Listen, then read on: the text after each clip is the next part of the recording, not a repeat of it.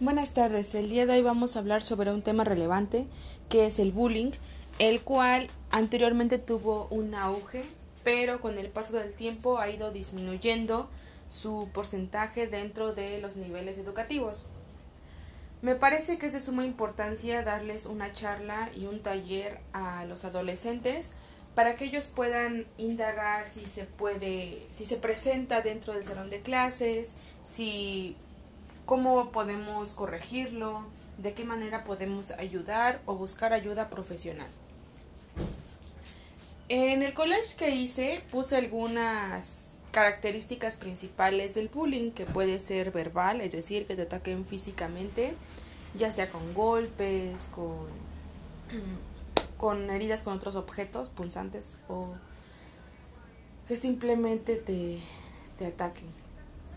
Tenemos el verbal, en este solamente las palabras hacen que la otra persona se minimice delante de todo el entorno, causándole burlas, conflictos, enojos con los demás. El siguiente es el psicológico. Este puede jugar un papel bastante importante si no es tratado a tiempo, porque pues es lo que el alumno expresa en sus emociones.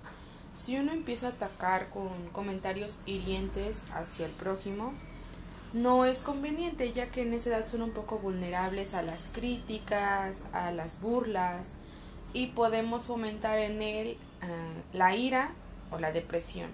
Y esos dos factores son muy peligrosos porque como están en la adolescencia tienen cambios constantes en el temperamento. Esto es que los lleva como a extremos por ejemplo, en la ira, él puede golpear, incluso herir o matar a otra persona y en la depresión puede hacerse daño a él mismo, incluyendo su propia vida, ¿no? Entonces son temas que debemos de estar constantemente analizando en el entorno si convivimos con adolescentes para poder evitar cualquier tipo de situaciones que puedan alterar algunas conductas negativamente y que no estén favoreciendo para el proceso de enseñanza-aprendizaje. También tenemos el ciberbullying. En esta parte es un poco más vergonzosa porque actualmente la tecnología ha alcanzado pues varios estándares, ¿no? Cualquier persona puede tener acceso a internet y puede subir cualquier cosa. Claro, a veces lo censuran, pero hay un tiempo determinado donde se dan cuenta que es lo que infringe, ¿no? Normalmente suben como fotos, comentarios, eh, hacen exhibiciones públicas de una persona en específico para ridiculizar o mostrar algo um, no muy correcto. Y esto provoca mm, una mayor recepción de sentimientos negativos en la persona a la que le hacen bullying. Porque no solamente sus compañeros, al ser una red social pública mundial, puede llegar, a, puede llegar a, cualquier parte del mundo y pues es más vergonzoso, ¿no? Lo que yo quiero implementar en mi taller es construyendo el arco iris. En esta parte vamos a hablar un poco sobre lo que nosotros queremos a futuro, sobre lo que los, nos sentimos importantes dentro de un grupo. Lo que vamos a hacer es crear un arco iris con listones pero los participantes tienen que llevar al menos cuatro listones de diferente color, en el cual les vamos a marcar como habilidades, como sentimientos, destrezas y qué tanto hablo. Me parece importante porque ellos van a empezar a medir y eso es algo que ellos van a poder ver. Es decir, ¿cómo me siento hoy de habilidades? Ah, bueno, tomo mi cinta métrica del 1 al 150 y tengo mi listón, ¿no?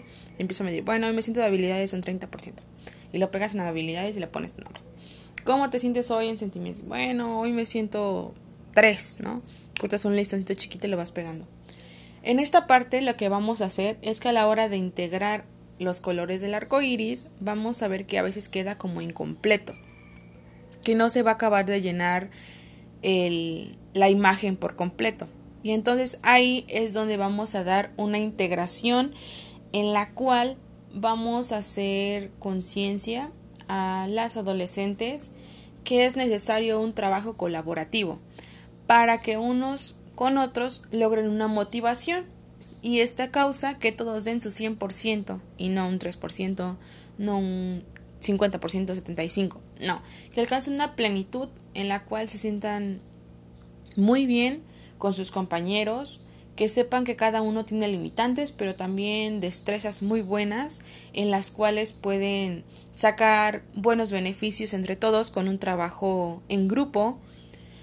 Y sobre todo sería eso, ¿no? Cómo nos vemos, qué es lo que queremos como grupo y qué es lo que queremos mm, fomentar después. Si somos muy callados, bueno, vamos a poner algunas actividades en las cuales tengamos que hablar más, y cositas así. Claro, todo va enfocado hacia el bullying para que vean que no porque no tengas cierta característica o que si la tengas, te hace menos o más persona que otros.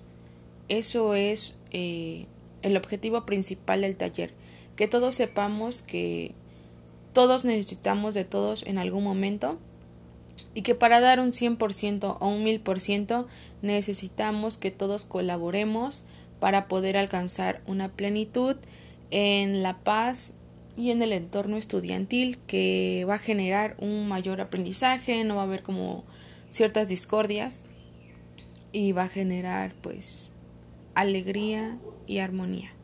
Y bueno, me parece que eso sería todo lo que tengo que explicar.